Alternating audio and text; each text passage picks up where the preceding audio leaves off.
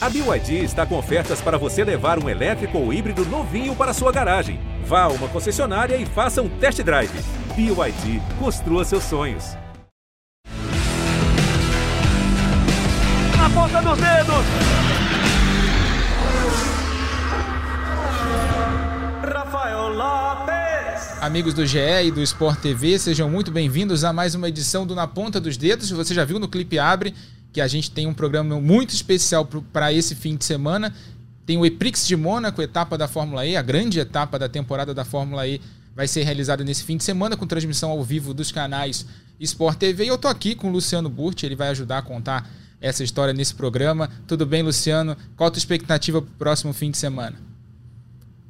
Fala, Rafa. Tudo bem, cara. Qualquer coisa em Mônaco, acho que até corrida de patinete é legal, né? Então, então, assim, muito legal a Fórmula E, que tem, eu vou te falar a verdade, tá? Para ser bem sincero.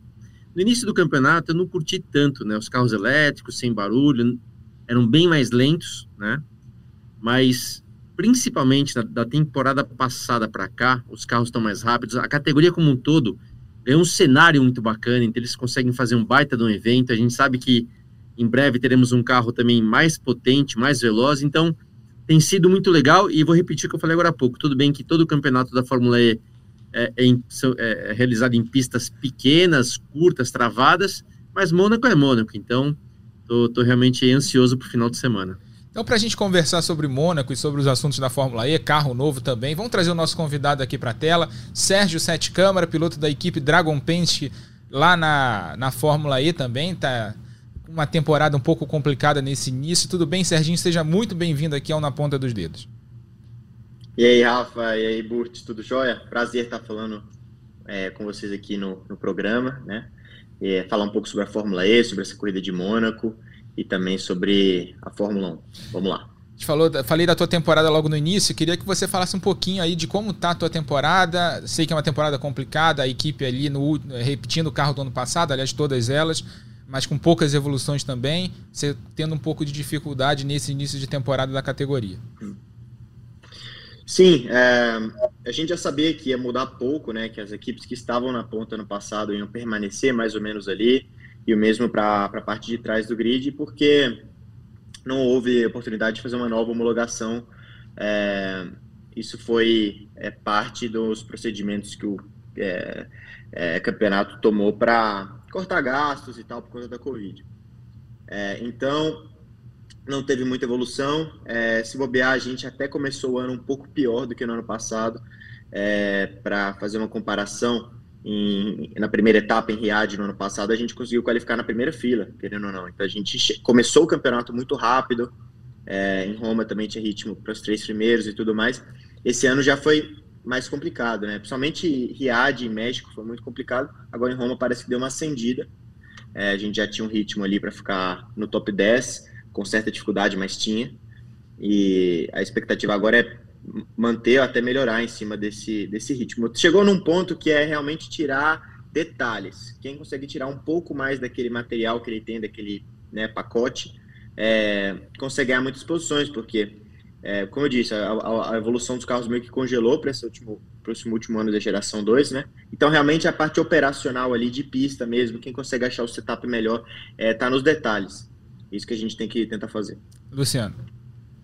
É, eu, eu ia perguntar justamente isso, Sérgio, que é, quais são esses detalhes, né? Porque, de novo, a gente sabe que carro de corrida é carro de corrida. Uma calibragemzinha faz toda a diferença, um, um acerto de asa, mas Uh, tem a questão, né, do que queria que você explicasse melhor, é um carro elétrico, de bateria, de recuperação de energia, do sistema, né, tem algumas diferenças entre as equipes, é isso ou é, uma, ou é um combinado, além de algumas diferenças na questão da potência, é principalmente também o trabalho, que nem você falou, o trabalho de equipe mesmo, no acerto do carro. O que, que muda? Quais detalhes são esses que estão fazendo falta para sua equipe? Então, é, tem, tem algumas coisas que a gente sabe que, bom, se a gente for realista, que, que a gente não vai conseguir consertar, porque são deficiências do carro que estão lá é, de quando o carro foi homologado e que não dá, por regulamento, para a gente mudar. E, sendo a principal delas a eficiência do motor. A gente sabe que o nosso motor é um pouco mais é, ineficiente, ou seja, é, para a gente andar no mesmo ritmo é, que os demais, a gente acaba consumindo mais, ou a gente tem que andar mais lento. Então, é, tem, tem, isso e também um pouco de potência total do motor e tal, um pouco os sistemas do carro, a Fórmula E tem alguns sistemas, é, mas a, a, a, gente não vai conseguir mudar essas coisas. Quando eu falo detalhe, é realmente a parte do automobilismo tradicional. O setup, a forma de encarar o final de semana de corrida, acertar tudo, é, fazer tudo que tem que fazer no simulador. É, quando a gente. É, não fazer só simulado de corrida normal, fazer é, simulação safety car no início da prova, no meio da prova, no final da prova. A gente já sabe como reagir em todos esses cenários. É, conversar muito com o engenheiro, é, olhar é, é, corridas do ano passado, ver como é que o carro reagiu, já que o carro é parecido, e já sair de um patamar onde a gente pelo menos terminou ano passado e não recomeçar todo é, o, processo de raciocínio né, para o setup do carro. São, são esses detalhes, mas mesmo se a gente consegue fazer tudo. É, é, é complicado, porque tem algumas coisas, como eu disse, a gente não vai conseguir mudar, por mais que a gente acerte o setup do carro e tudo para a corrida, é, a gente acaba consumindo um pouco mais, então é, é, complicado. Quando eu, quando eu falo que a gente, fizer tudo certinho, a gente consegue um top 10, top 10 eu não estou exagerando, realmente, é. Se der tudo certo num dia, o resultado é aquele, assim, então, top, ficar entre oitavo e décimo, para a gente é um bom resultado. Para ganhar uma corrida, conseguir um pódio, acho que realmente a gente teria que passar por uma nova homologação. Exatamente. É, até para aproveitar o, o Sérgio Sete Câmara aqui no nosso, nosso programa, vamos rodar agora um videozinho que ele vai explicar o volante. Ele gravou para a gente no ano passado e a gente vai rodar agora. Então esse é o meu volante de Fórmula E. Ele é um volante mais complexo do que eu tive em outras categorias. Eu até hoje corri em categorias de base, também fiz alguns treinos na Fórmula 1, onde temos um volante até mais complexo do que esse. Mas de todas as formas, esse volante é, é, tem muito mais ferramentas do que os volantes de Fórmula 2, Fórmula 3, que são as categorias que eu corri em outras temporadas. Então, basicamente, a gente tem os botões aqui que são os, os mais importantes, são os atalhos aqui nos dois lados, né? E aqui a gente tem o botão de safety car, é o, botão, o botão de limitador do pit lane, rádio com engenheiro.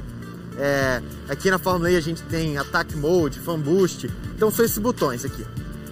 E aqui embaixo a gente tem umas rotatórias que são multifunção, ou seja, a gente muda isso aqui de posição, por exemplo, essa do meio, e aí vai mudar a configuração do nosso display, e vai passar informações diferentes, e todos esses botões aqui, esses quatro principalmente, passam a fazer coisas diferentes.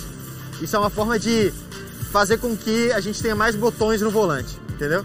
Então, é, o volante na Fórmula E, uma função dele é instruir a gente durante a corrida como é, distribuir a energia durante a corrida da forma mais eficiente possível. Durante as horas a gente vê diferentes números aqui, a gente vai ajustando e a gente escuta uns bips. Na, é, no mesmo lugar, que, no, no, mesmo rádio que o engenheiro fala com a gente, a gente escuta uns bips que é para a gente tirar o pé do acelerador e regenerar energia.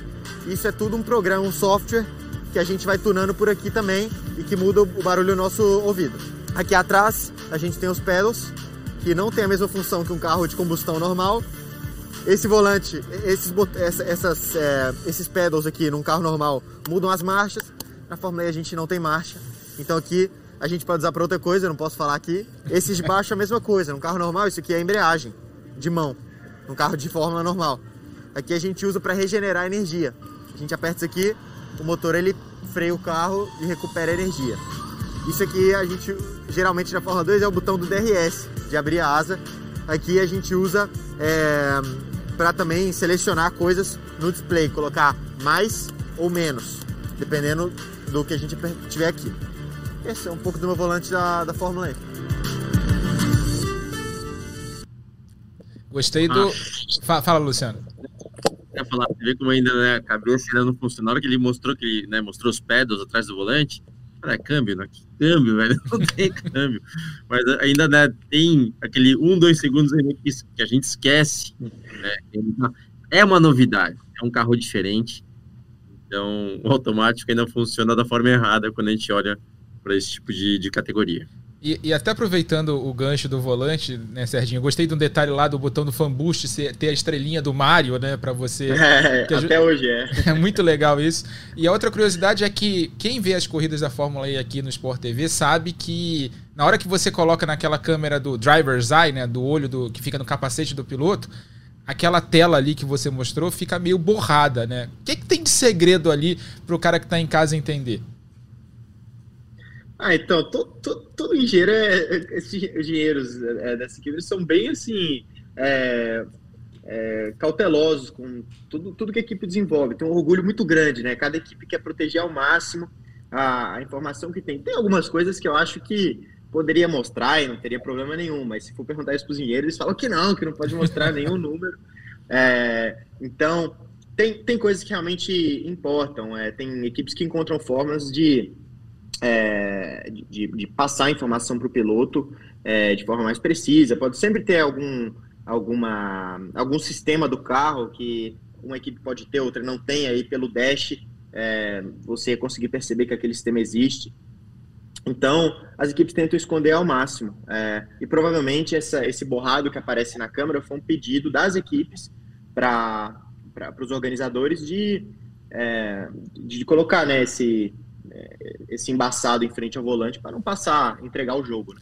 É, senão você acaba então... dando informação para as outras equipes, né, do que você vai fazer e tal. O engenheiro ali olha aquilo Sim. ali já sabe que o que vai fazer, né, Luciano? Uma, uma outra coisa que eu achei interessante na, na fala do Serginho quando ele explicou o volante foi a questão do rádio, né, dos bips no ouvido para você recuperar a energia e tirar o pé, né? Para você piloto, como é que seria a adaptação? Rafa, isso isso não é tão é, específico da Fórmula E. Tudo bem que isso vem evoluindo com o tempo, né? Tem a questão, a própria Fórmula 1 passou de uns anos para cá com essa questão de recuperação de energia, né? Também de começar ser mais precisa, de largar com menos combustível, que a gente sabe que cada quilo de combustível, lá é medido em quilo ao invés de litro, mas vai mais ou menos a mesma coisa.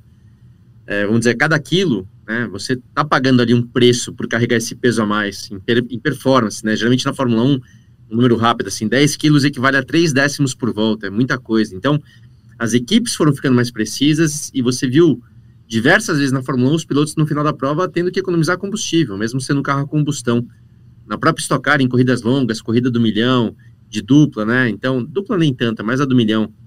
É, na Stock mesmo, tendo que economizar combustível. Então, isso não é específico da Fórmula E. Mas, o legal, vendo, né, vendo e ouvindo o Serginho explicando tudo, para quem está de fora, é, muita gente só julga que lá, ah, pô, o cara tá guiando, mas né, direita, esquerda, acabou. Cara, tem um monte de coisa ali.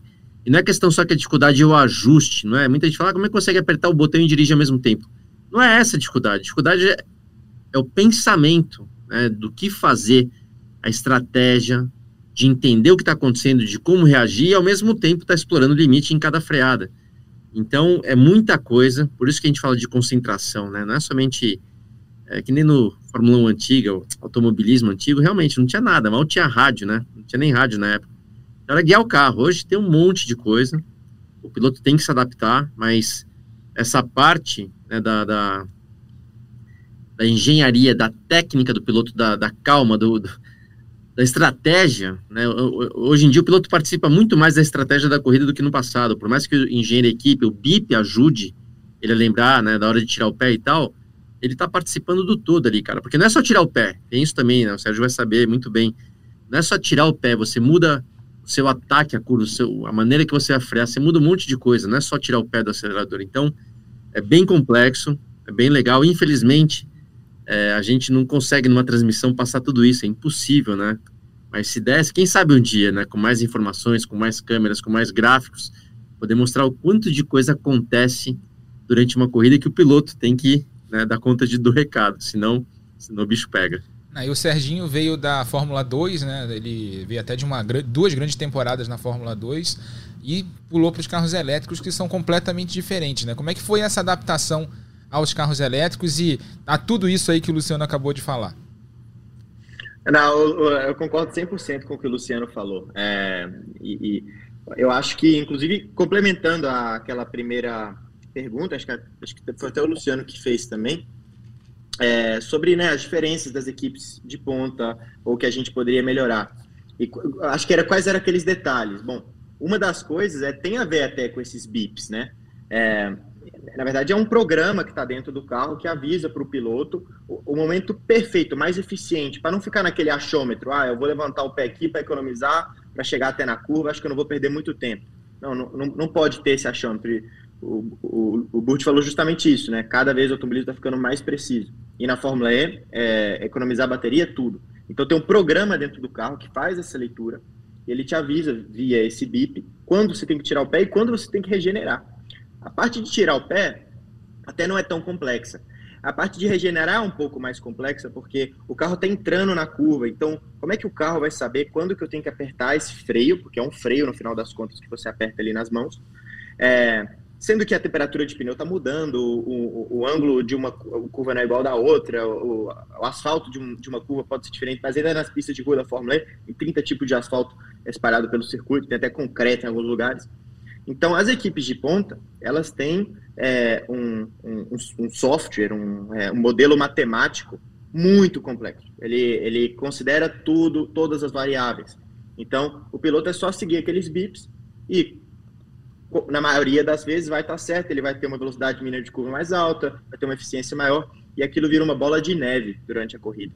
Ele se encontra num lugar muito melhor que você no, no final da prova. Isso é uma das coisas, mas tem vários detalhes é, é, desses. Mas é, volume é, quantidade de modelo matemático, chegar na pista com tudo preparado, mas ainda num evento como a Fórmula E, que tudo acontece num dia, é, uhum. faz total diferença.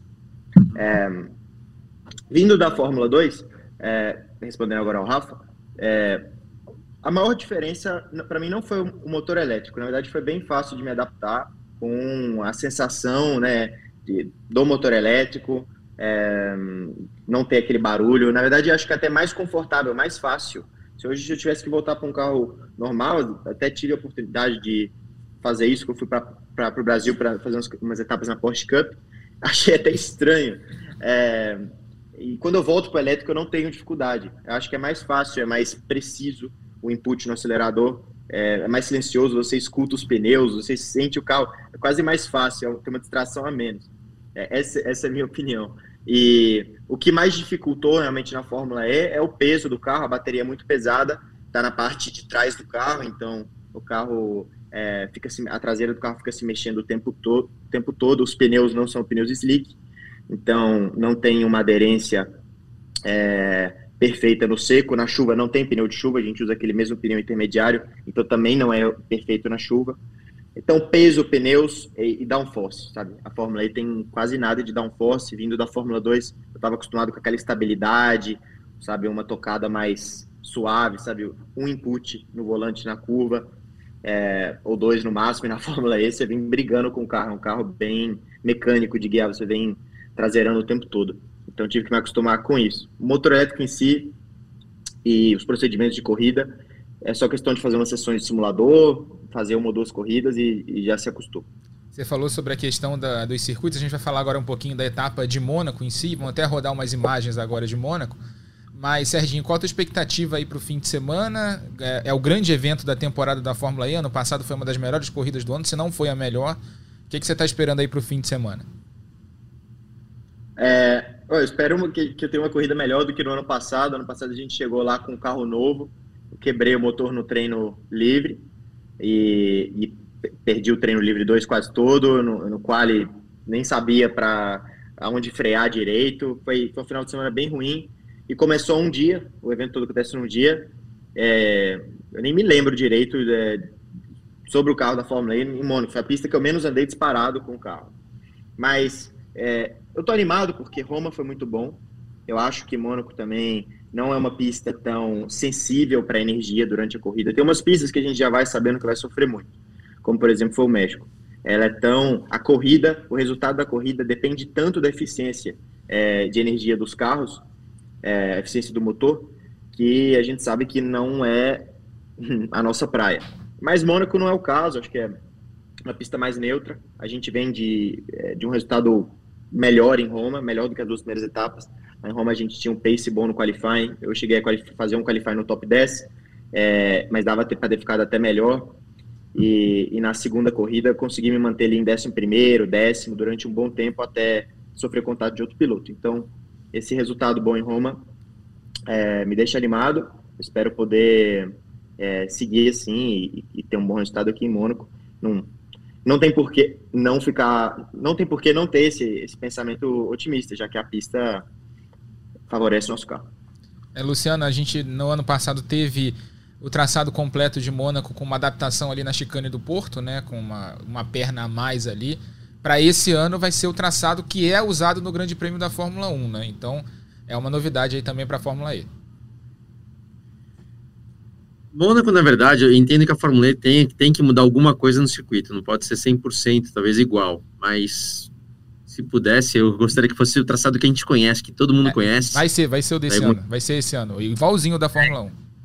Exato, porque assim, eu entendo que assim, até Rafa, o que acontece, eles até para evitar comparação de performance, de tempo, eles, eles eu, eu talvez né, comecei falando sem, a, sem explicar o motivo, eles não querem uma comparação de tempo com outras categorias, né? Porque de novo, é uma categoria, o conceito é diferente, é muito diferente, mas é normal, né, do torcedor começar a fazer comparação. Ah, mas olha só as imagens do ano passado, é muito comum algum acidente nesse, nesse ponto da pista em Mônaco, então é, começar a comparar, ah, a Fórmula E não é tão rápida, olha só quantos segundos mais lenta do que o Fórmula 1. Então, a categoria se preocupa sim em fazer algumas alterações para não dar essa referência, mas eu, eu acho, eu particularmente acho desnecessário, não faz sentido.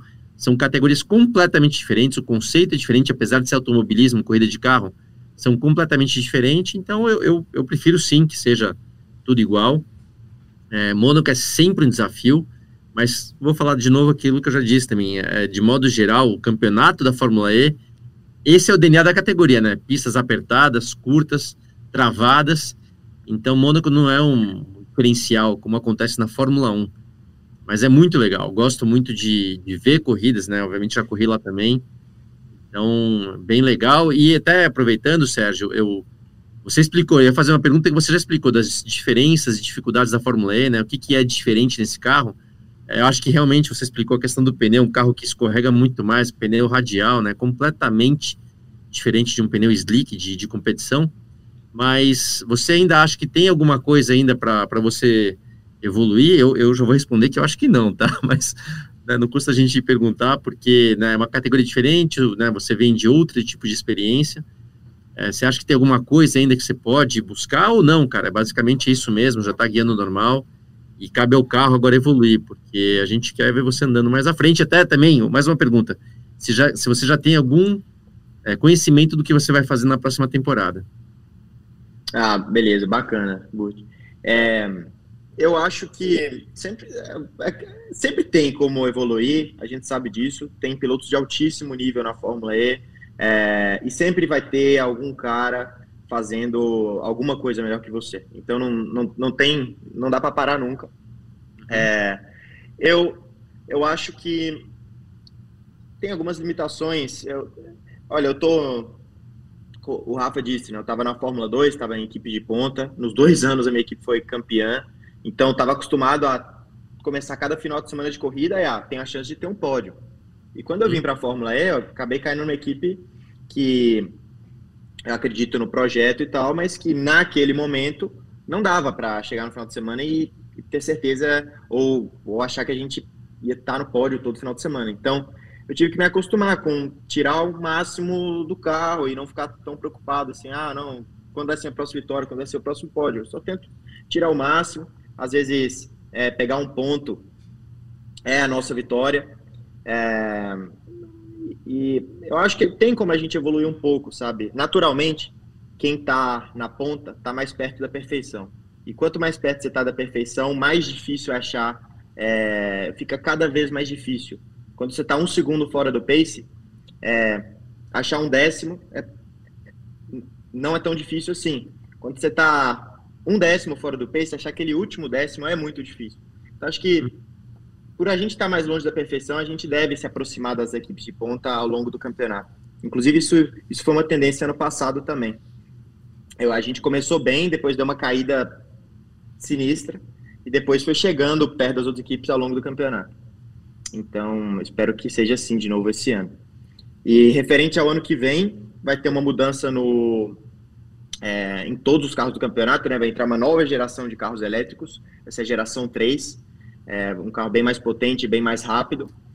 Não tão rápido ainda quanto os carros de Fórmula 2 ou Fórmula 1, então acho que vai seguir, como você disse, né? não, não vai ser comparável ainda. Até porque só, só o pneu radial a gente já perde ali uns 3 segundos é, ou até mais em alguns circuitos. Até mais, até É. mais. Até mais, né? Eu tenho essa curiosidade, sabe? Eu, eu tinha vontade de, de testar um slick no Fórmula E. É, mas, enfim, eu ainda não tenho nada decidido. Tem, eu já escutei alguns pilotos fechando com algumas equipes e tal, mas é, os treinos com carro novo só vão começar em agosto, setembro, então as equipes não estão com tanta pressa por enquanto. Só alguns pilotos que fecharam. Eu espero continuar a categoria, é, esse, esse é o meu objetivo. Eu gosto muito do campeonato, acredito pro, na, na tecnologia de carro elétrico para o longo prazo, eu então eu quero fazer parte disso, sabe? Eu, eu quero estar aqui. É, espero poder continuar. Então, a gente estava vendo agora nas imagens, enquanto o Serginho estava falando, esse programa, a gente lembra, vai ao ar no Sport TV em vídeo e também é, no ge.globo barra podcasts em áudio, né? ge.globo barra na ponta dos dedos. Então, a gente estava mostrando umas imagens da corrida do ano passado de Mônaco e o Luciano falou da questão da comparação de tempo de outras categorias com a Fórmula E. Mas tem uma comparação para a Fórmula E que é muito favorável. A gente teve mais de 15 ultrapassagens naquele clipe de melhores momentos em Mônaco, uma pista que em outras categorias você não consegue fazer ultrapassagem. Claro que é por causa da questão do tamanho do carro, né? São carros menores em termos de dimensões do que os carros da Fórmula 1, por exemplo, mas é uma comparação que funciona muito bem para a Fórmula E. Foi a melhor corrida do ano passado. Serginho, como é que funciona isso para o piloto e a, a expectativa para correr em Mônaco nesse sentido de você poder fazer uma corrida de recuperação, de ultrapassagens e por aí vai? não, beleza. É, é bom, Mônaco é uma, não é uma pista, não é a nossa pista mais travada do campeonato, né? Ao contrário da Fórmula 1, que talvez seja Mônaco e Singapura, até mais Mônaco. É, a gente tem outras pistas que são mais travadas, como por exemplo Londres. Então, é, e, e e várias outras são comparáveis a Mônaco. Então a gente está acostumado a, a- é o habitat natural, né, do carro da Fórmula E. Então é, tem, tem várias ultrapassagens. Eu acredito que muitas ultrapassagens acontecem também por conta de ter que guardar energia na corrida. Para você Hum. ultrapassar um piloto, muitas vezes você não tem que é, se jogar na freada, porque ainda é difícil. Na verdade, se a corrida, se sair um safety car e tal, e, e- a corrida ficar mais fácil em termos de energia para todo mundo, a corrida fica mais perto de uma corrida é, pé no fundo, fica mais difícil de ultrapassar, porque você tem que se jogar na saída do túnel, tem que se jogar ali na penúltima curva, que é a Rascasse, ou, ou na curva 1, e é difícil passar. A Fórmula E tem muita ultrapassagem, porque a corrida não é pé no fundo, a corrida você tem que salvar energia, então é só você surpreender o cara que está na sua frente. É, lógico que você paga um preço por isso, você queima a sua bateria de uma forma ineficiente, mas você passa. Então é um, é um diferencial da Fórmula E. Justamente esse, essa economia de bateria é o que faz ter muitas trocas de posição. Sem dúvida, deu para ver, Rafa, até estava vendo aquelas imagens, ali uma ultrapassagem na subida do cassino, ali tem de ultrapassagem, mas deu para ver claramente que era justamente isso, né? Quem vinha à frente economizando energia, ali no final só, que é a última volta, ali sim o da Costa se jogou numa freada, o túnico, baita manobra que deu certo, mas essa é aquela que dá uma em, em 100 que dá certo, É, ele se jogou ali, mas deu certo. é. Baita manobra, mas concordo com você. é, quem tá de fora não consegue entender muito isso, mas fica claro às vezes que nem eu falei, na subida do cassino, cara, o jeito que passou ali é, é porque o da frente tá tirando o pé.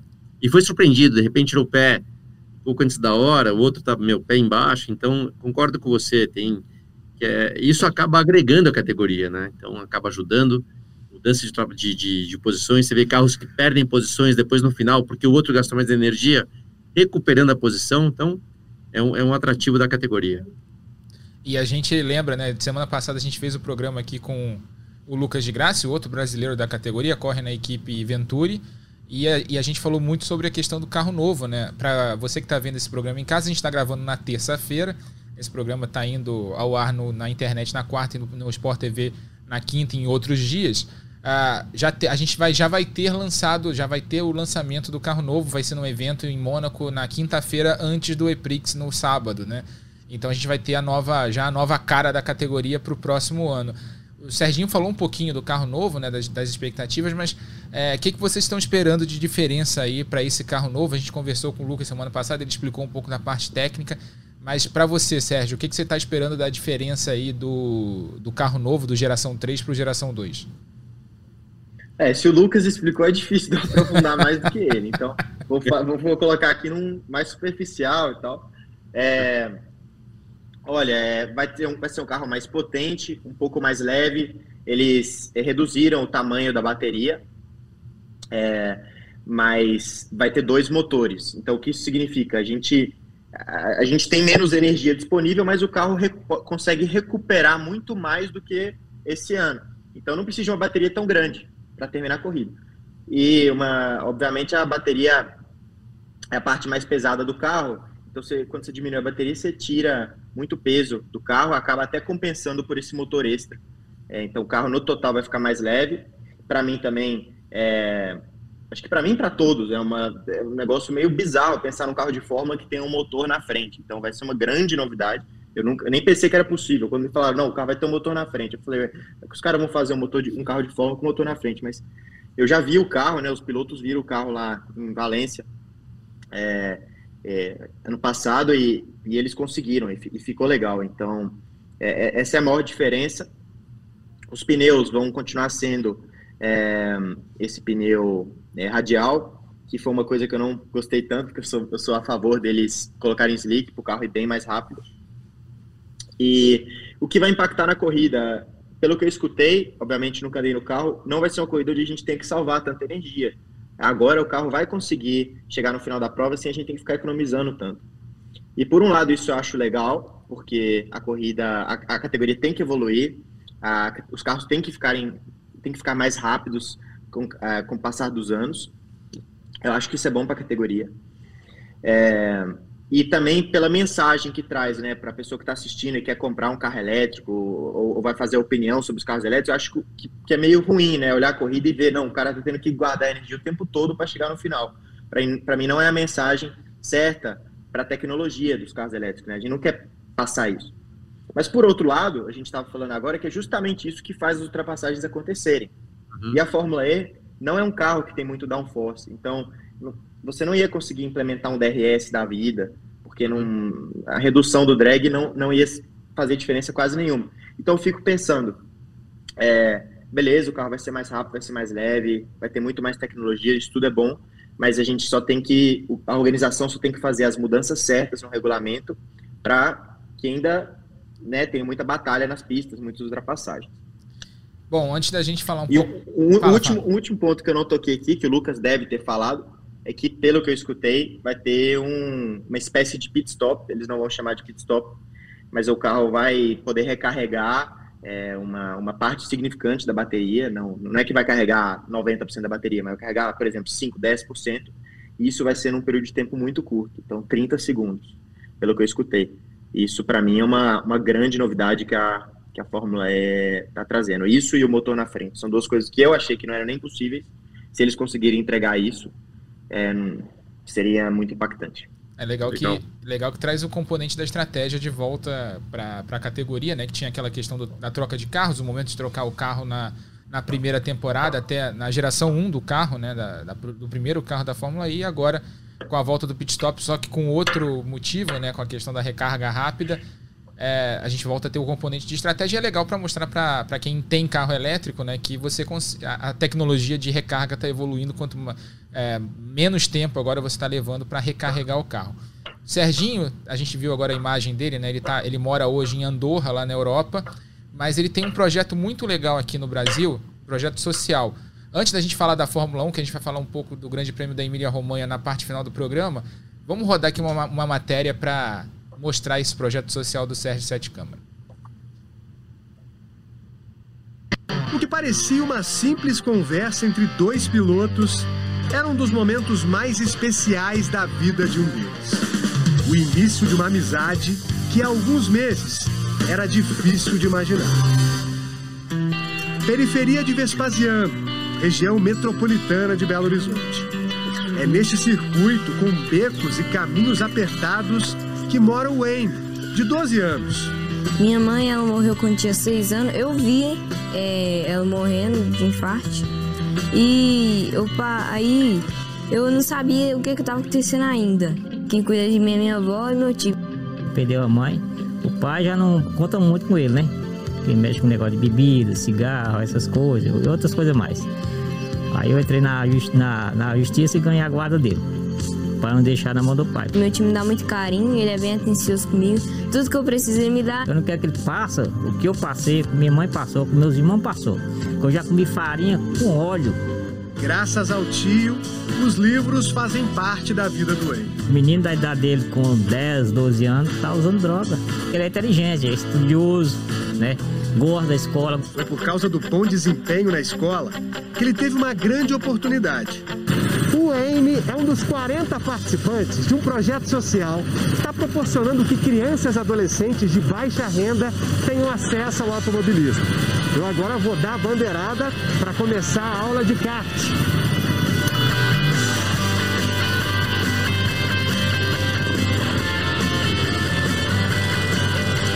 O projeto foi criado pelo piloto mineiro Sérgio Sete Cama, um dos representantes brasileiros na Fórmula E, a principal categoria de carros elétricos do mundo. O meu objetivo no, no, no médio prazo é, é, crescer dentro da Fórmula E e me tornar campeão é, nos próximos anos. Aos 23 anos, ele já tem uma boa experiência no automobilismo internacional e quer ensinar um pouco do que aprendeu para esses jovens. 40 estudantes de 10 escolas da rede municipal de Vespasiano. O objetivo do Instituto é proporcionar que essas crianças tenham um contato com o automobilismo, um esporte que muito provavelmente elas não teriam contato. Para ser selecionado, o participante tem que ter notas altas e boa frequência na escola. No Instituto Sérgio Sete Câmara, eles têm aulas teóricas e práticas de automobilismo às segundas e quartas. E como aprender da fome, sempre tem um lanchinho. O Wayne tem sido um dos destaques do projeto. Eu gostei demais desse negócio do kart. Imagina ter a chance de correr com a maior inspiração. Aí. Bora lá? Eu com certeza não vou querer desperdiçar essa oportunidade. Você pensa um dia virar profissional também? Claro. O que você pretende fazer aí agora na pista? Eu pretendo tentar ultrapassar ele. é, vai conseguir, vai, vamos, vamos. Eu não vou deixar fácil não, mas você vai conseguir. Bora, bora acelerar. O Wayne acelerou bastante e aproveitou as brechas que o Sérgio deu. Quando rolou uma paradinha para instruções, o garoto ouviu atento. E depois voltou pisando fundo.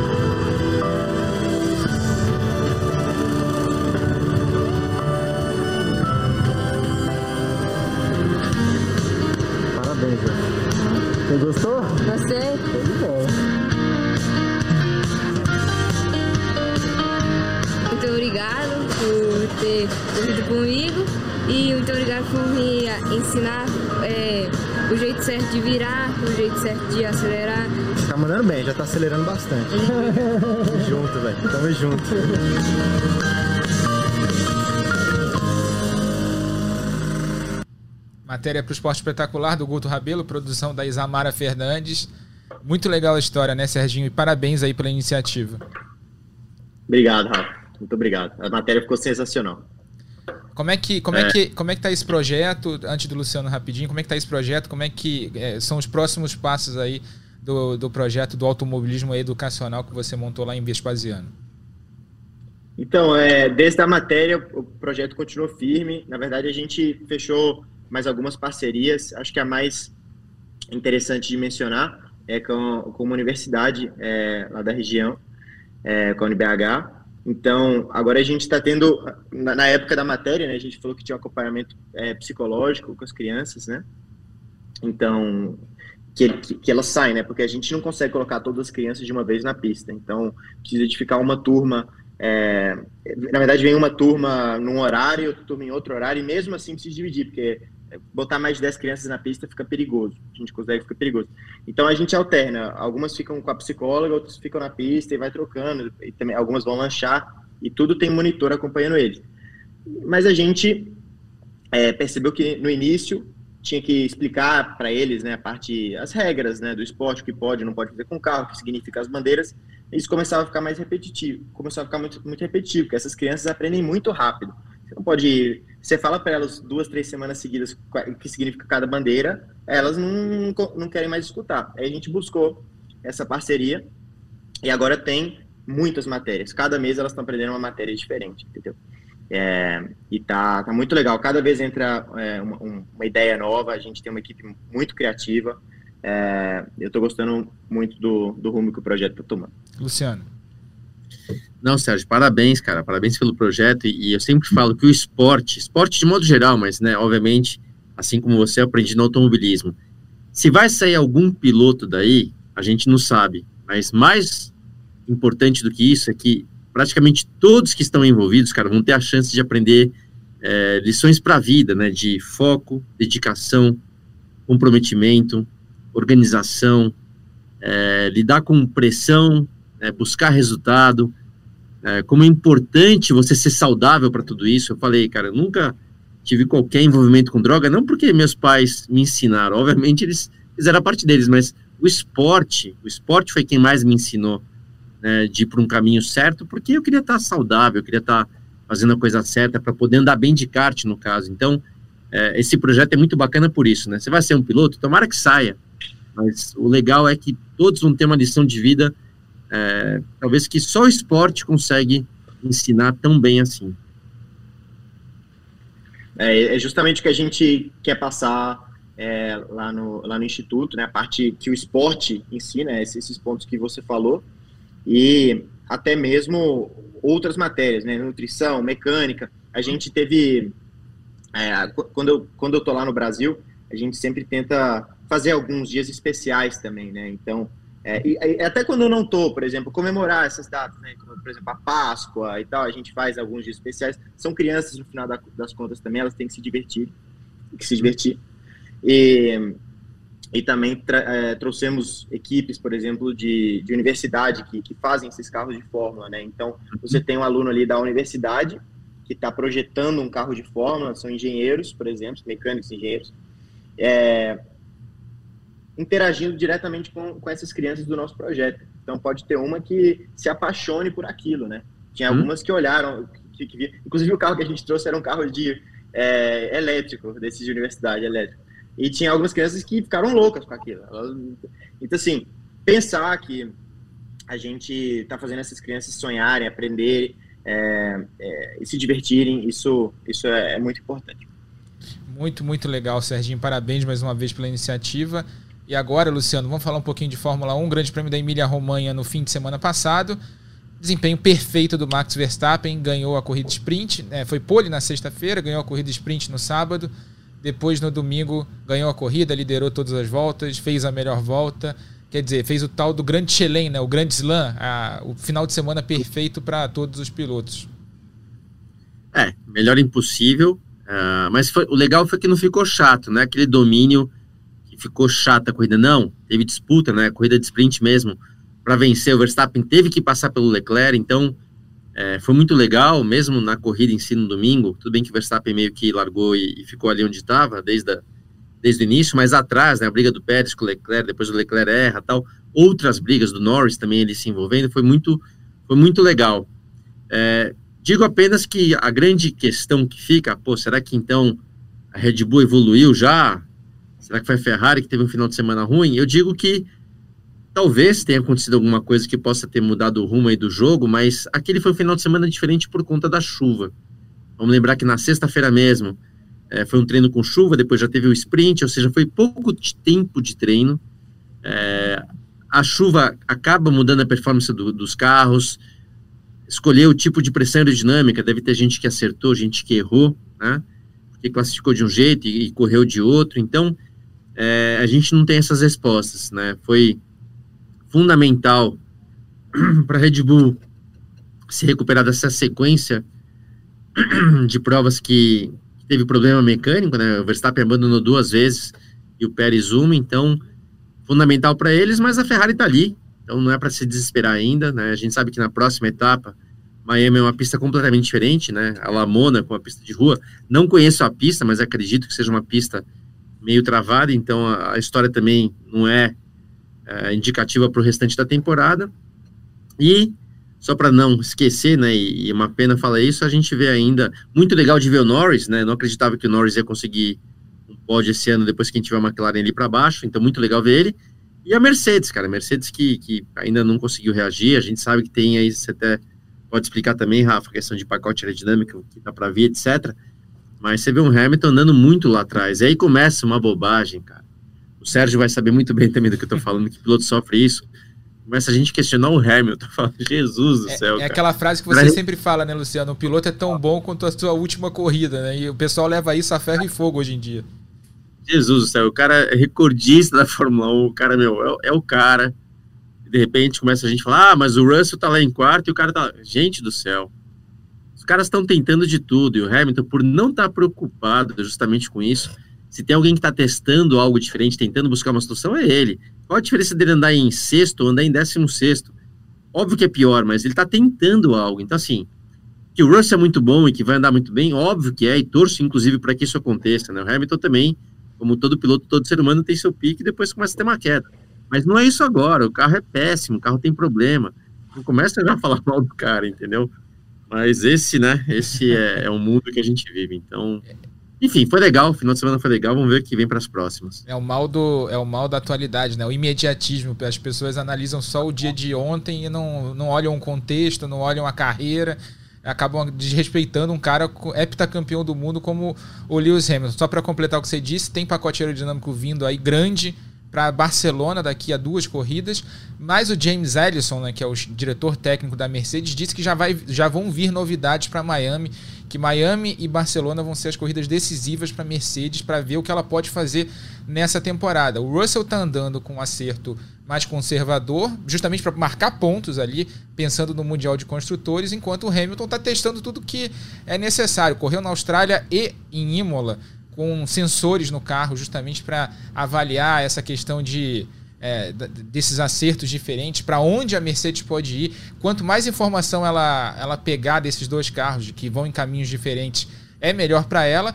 E, e assim, a gente sabe né, da rivalidade interna, né, o companheiro de equipe, né, Serginho, é o teu primeiro adversário, mas você vê que nem o Russell está muito preocupado com isso. Em todas as entrevistas ele, ele demonstra um respeito muito grande pelo Hamilton e fala que o momento dele não é agora. Se, se, se tem alguém que pode disputar esse título ainda né, pela Mercedes, é o Hamilton. É o grande líder da equipe e ele está sendo muito inteligente porque ele sabe que o Hamilton vai parar daqui a um, dois anos. Então ele é a bola da vez ali para ser o líder da equipe e está dando conta do recado. né? nesse ano ele chegou, completou todas as provas em boas posições ali pela Mercedes, fazendo aquilo que a gente chama de é, gerenciamento dos danos, né? Minimizar os danos ali diante de um carro ruim nesse início de temporada. Não, ex- exatamente, eu vejo dessa forma. E, e é uma posição muito mais difícil para o Hamilton do que é para o Russell, né? É, a gente. acho que eu, eu, eu- consigo imaginar o que, o que passa pela cabeça do Hamilton uma hora dessa. É, a gente viu, por exemplo, com o Vettel, quando veio o Ricciardo, e depois com o Vettel de novo, quando veio o, o Leclerc, o próprio Alonso, quando veio o Hamilton na McLaren. É muito mais difícil estar no lugar do cara experiente que todo mundo espera tudo dele, a pressão é, é- é infinitamente maior. O Russell, é, tudo bem que ele está fazendo um trabalho excepcional, mas mesmo se estivesse fazendo pior que o Hamilton, o pessoal já ia falar, ó, tá andando muito perto do Hamilton, ó, tá, tá perto demais. Assim, Assim, a expectativa que as pessoas colocam é, não, não, não é justa, na minha opinião, mas isso é um, é um fenômeno que sempre acontece. E com o Hamilton, acho que ele, ele andou, ele dominou o campeonato durante tanto tempo que tem umas pessoas que, assim, quer- querem ver ele andar mal um tempo, assim, sei lá, parece que. é, eu também acho, eu concordo com, com o que o Burt disse, é, é, é ridículo. Mas ele, ele. Se tem um cara que eu acho que pode conseguir passar por isso, é, é o Hamilton. Vamos, vamos ver, o, o campeonato é longo, pode acontecer muita coisa. E é, um, um comentário que eu queria fazer do, do, do final de semana foi do, do erro do, do Leclerc, né? Que eu acho que parece que a Ferrari ainda está dominando, mas não sei, é, no qualifying ali, não- não- nem todo mundo fez uma volta limpa, não dá para saber exatamente onde estavam os carros, mas parece que a Red Bull tá ali muito perto, até já igual. E, e durante o campeonato, as coisas podem mudar. Então, se você tem a oportunidade agora de é, estabelecer uma vantagem de pontos, você não pode chegar e desperdiçar pontos como o Leclerc fez, fez no domingo, né? É fácil falar, é muito fácil falar, né? Eu não, tô, eu não tava dentro do carro e tal, e, e nível ali é muito alto. Mas é, foi, acho que ele vacilou demais ali de ter, ter rodado. E também não entendi por que eles pararam. Eu, eu, eu teria continuado, mas é muito fácil falar. Ô, Rafa, é... até. Desculpa, Sérgio, só para completar o que você está falando, que eu concordo com você, e até a gente gravou, gravei já um vídeo com o Rafa sobre a corrida, e concordo, tá? É fácil falar de fora do carro, a gente, óbvio que a gente respeita, eu entendo sua crítica, cara, também, né?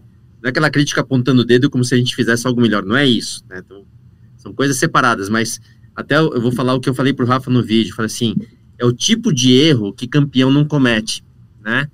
O cara tá ali numa posição muito boa, né, para as condições, não, não dominou o final de semana, mas tem uma vantagem na pontuação, então, cara, chega em segundo ali, bonito. Se você vê o que ele tudo bem, a pista escorrega, beleza, mas você vê o que ele pegou de zebra na entrada da curva, pegou muita zebra, não se pega aquela zebra é, talvez na classificação, para tentar dar aquela cortada de caminho, beleza, cara, era uma corrida. E o Leclerc era um baita piloto. Então, assim, são vacilos que um campeão não comete, né? Então, acontece uma vez no ano e, e beleza, ok, já, já, já queimou a, a, vez dele, porque se ele continuar assim, cara, a gente tem visto ele rodando muito nos treinos, você vê constantemente ele rodando, então, é, acho o Leclerc um baita talento, ele é extremamente rápido, mas esse tipo de erro, cara, não, não vai, não pode acontecer. E também tem que parar de rodar tanto, sabe? Porque isso também prejudica o final de semana. Então, é, é o que você falou, tô julgando o cara, não é questão de julgamento, é questão de. A gente entende como esse jogo funciona. E comparando ele com, com campeões, né? Com, Hamilton, com Schumacher, com, enfim, outros aí, que não, não pode, não pode agir assim. Acho que a única coisa que eu, pelo menos foi o que eu entendi na, na na, na, rodada, o motivo que ele parou foi que ele deixapou os pneus, tá? Eu entendi que ele deixapou os pneus, então ele tinha que parar, e aí decidiram trocar asa. Talvez a asa não precisasse, mas o pneu ah. deixapado, a gente também, de novo, a gente não estava dentro do carro, mas se deixapou, não dá para guiar mesmo. Mas enfim, eu concordo com você, tá? Ele realmente vacilou, não foi aquela escorregada boba, ele pegou a zebra de forma desnecessária. Então, vou dizer, torço por ele, cara. Eu, né? Vou estar tá sempre também torcendo pela Ferrari, mas torço pro Leclerc, um cara baita talento, mas tomara que ele bote a cabeça no lugar aí. Ah, e sobre a Ferrari, só para a gente trazer a atualização, a gente falou da, do pacote aerodinâmico da Mercedes para Barcelona. Ela te, tinha programado uma estreia de um pacote para Imola já, né, com um novo assoalho, com novas partes aerodinâmicas. O carro ainda quica demais nas retas, tem aquele efeito golfinho, né, que o piloto fica quicando dentro do carro. A gente já explicou aqui no programa algumas vezes.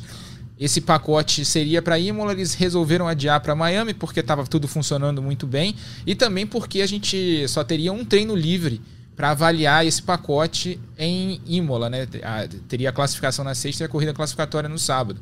Como choveu, não daria para avaliar nada direito, né, com a melhor forma, da melhor forma possível no treino livre de sexta-feira. Os carros entram em parque fechado logo depois desse treino livre, então não teria muito como avaliar esse novo pacote. Então ele vem em Miami a Red Bull, por sua vez, parece que resolveu os problemas de confiabilidade no motor.